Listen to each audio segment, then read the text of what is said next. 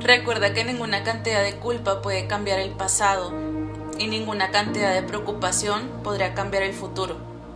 He decidido llamar a este episodio La dimensión de tu drama es proporcional al tamaño de tu ego. Un título algo fuerte porque no estamos tan acostumbradas a escuchar o conocer a nuestro ego, cierto o falso. Pero quédate hasta el final y sígueme en este viaje para juntas ir entendiendo cómo sobrellevar la etapa de duelo ante cualquier situación. El sentido de pérdida, hermosa, es uno de los eventos más tormentosos quizás de nuestra vida, pero también el más liberador. Vuelvo y repito, la dimensión de tu drama es proporcional al tamaño de tu ego. Ahora, ¿cómo así, Ilse? Entonces no me tiene que doler ¿No puedo tirarme a la cama y llorar tres días completos? No, nena, no me malentiendas, no te me confundas. Claro que es necesario llorar, mil por ciento es necesario. Enojarte, volver a llorar y dejar de sentir todas las emociones con las que estás conviviendo en esa etapa de tu vida. Ahora, es cierto que la decepción nos ayuda a romper esas idealizaciones y a ver la realidad de manera más objetiva. Nos pone los pies sobre la tierra, la famosa expectativa es la que nos chinga, como diríamos acá en México. Hermosa, yo recuperé mi poder cuando dejé de buscar excusas y culpables y encontré una solución. Cuando dejé de estar en la situación que me afectaba y no hacer nada. Y cuando comencé a actuar para mejorarla. Cuando dejé de esconderme para evitar conflictos y acabar con el problema lo antes posible cuando dejé de lamentarme por el pasado y vivir en el presente, cuando dejé de ver sus redes sociales y lo eliminé por pura paz mental, cuando dejé de estar en círculos cercanos a los que esta persona pues me impedían sanar. Empecé a secarme las lágrimas y como lo dice mi mentora, a divorciarme de mi ego.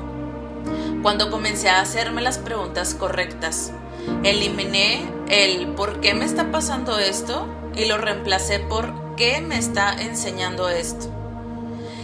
Cada célula de tu cuerpo hermosa reacciona a todo lo que tu mente dice. La negatividad y el ego son unas de las razones que más debilitan al sistema inmunológico. ¿Sabías eso?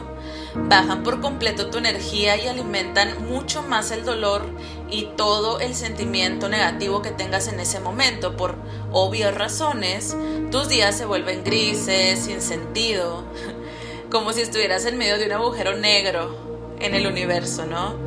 No ves con claridad tus pensamientos, sentimientos, decisiones y acciones, ¿cierto? La oscuridad hermosa es ausencia de luz. La oscuridad no existe. El ego entonces es la ausencia de la conciencia y del espíritu. El ego te hace víctima de las circunstancias. El espíritu crea su propia realidad. El ego vive en escasez y nunca es suficiente. El espíritu vive en abundancia y está siempre satisfecho. El ego está vivo temporalmente y todo le asusta. El espíritu está vivo temporalmente y todo lo alegra. El ego está en competencia con todo el mundo y el espíritu está en armonía con todo el mundo. El ego es complicado, el espíritu es feliz. No sé exactamente por la situación por la que estés pasando, pero lo que sí sé es que mientras nos dejemos dominar por esta palabrita de tres simples letras llamada ego, todo se va a complicar. Lo bueno y lo malo, ¿eh? En este episodio te cuento y te comparto un poco de lo que al menos yo concienticé para mí, para sanar un proceso de los más dolorosos que he pasado hasta el día de hoy. Ahora, cuando termina una relación, una se tira al drama, cierto o falso. ¿Te hace sentido el capítulo que estamos hablando el día de hoy? Por eso el título del episodio. Es por eso, bonita, que hoy te invito y te acompaño a que este proceso te sirva para verdaderamente hacerte consciente que no es que deje de doler o que dejes de llorar, sino saber el cómo, el por qué o para qué no hacerlo. Y te comparto acá algunas claves que a mí me han servido de esta famosa frase de mi mentora de divorciarte de tu ego. te vas divorciando de tu ego cuando no te sientes ofendida, ¿ok?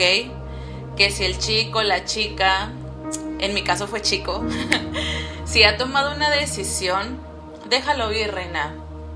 Que vaya, que Dios lo ayude, ¿no? Si no es aquí, no es aquí, listo.